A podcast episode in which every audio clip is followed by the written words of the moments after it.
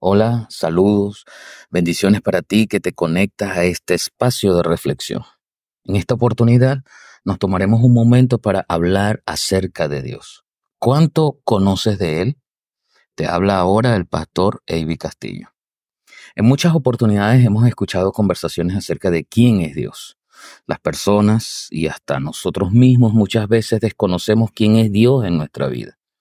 Y es que no necesitamos ni podemos definirlo. Y es que no basta con conceptualizar a Dios meramente con el conocimiento teórico.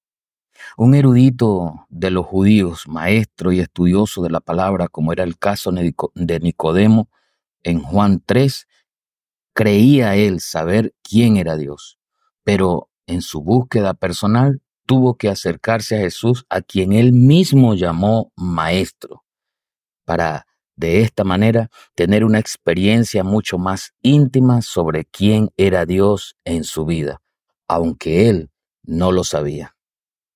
La introducción que Nicodemo hace en la conversación es tal vez un argumento que se origina del conocimiento humano, limitado en el correcto discernimiento acerca de quién es Dios en la vida del hombre. A esto el Señor Jesús quiere poner en una óptica adecuada la respuesta a la pregunta ¿quién es Dios? Y por eso le insiste a Nicodemo diciendo no te maravilles. Jesús estaba con ellos haciendo grandes señales y milagros. Allí, en medio de todo, estaba Dios. Hoy, la filosofía como ciencia ha tratado de explicar con argumentos y razonamientos de la mente humana todo lo relacionado a la vida y al propósito de ésta.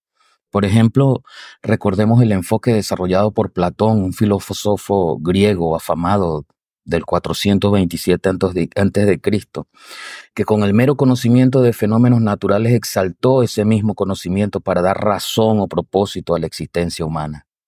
Y no es que sea algo malo en sí mismo, sino que más bien se queda corto. Explica solo lo temporal, lo que se ve, y sabemos que la palabra nos enseña que las cosas terrenales son temporales, esas son las que se ven, pero las que no se ven son eternas. Otro ejemplo es la manipulación de masas a través del manifiesto de Karl Marx, un pensador alemán de finales del siglo XVIII, quien analiza la injusticia capitalista y consumista en una franca intención de mejorar el estatus de vida de los más desposeídos. Pero al igual que las teorías humanas, en la búsqueda de la felicidad, cuando un hombre se ubica en el centro, se llama humanismo. Y es un movimiento que altera y promueve el ego y el egocentrismo se torna protagonista y las masas terminan siendo engañadas y usadas por realidades efímeras y utópicas que entretienen y por ende mantiene quieto a la multitud sin llenarlas del todo.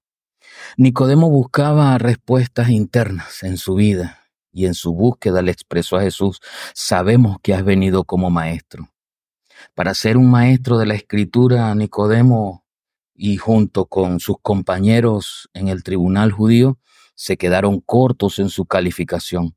Jesús no solo era un maestro, Jesús es el Hijo de Dios, el Mesías prometido, del cual toda la humanidad requiere conocer. Tenemos otro ejemplo más reciente y es el efecto de la globalización de las redes sociales, quien junto a la programación de la televisión masifican la cultura de una sociedad, es decir, imponen qué creer, cuándo cambiar esa creencia. La música, la moda, la educación, entre otros factores, son elementos relativos que son transformados a voluntad de quienes están en la cima del poder comunicacional. El problema no es lo que se transmite en las redes y la televisión. El problema es que todo lo consumimos creyendo que es cierto, que eso es verdad. Conocer a Dios es conocer a Jesús.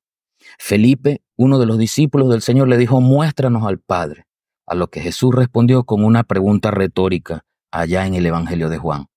¿Tanto tiempo hace que estoy con vosotros y no me has conocido, Felipe? El que me ha visto a mí, ha visto al Padre, le dijo Jesús. La realidad no se comprende solo con el uso de la razón humana y debemos entenderlo. Allí no está el enfoque. La experiencia de la fe unida a la razón contempla la visión objetiva de una realidad propia e individual acerca de Dios. Y es que el apóstol Pablo le dice a, Tito, conforme a la fe de los escogidos de Dios y al conocimiento de la verdad. Eso es Jesucristo, la verdad, y la verdad es Dios. El racionalismo en esta generación ha impuesto un sistema de creencias en la experiencia general a través de los sentidos, es decir, ver para creer. Pero debemos recordar que a Dios no podemos verlo con nuestros ojos físicos, con nuestros ojos terrenales. El apóstol Juan enseña a la iglesia, nadie ha visto jamás a Dios. Por ende, quien ha visto a Jesús, ha visto a Dios. ¿Existe entonces un camino en la búsqueda para conocer a Dios? Claro, por supuesto. Jesús mismo afirmó de él, yo soy el camino y la verdad y la vida. Nadie viene al Padre sino por mí.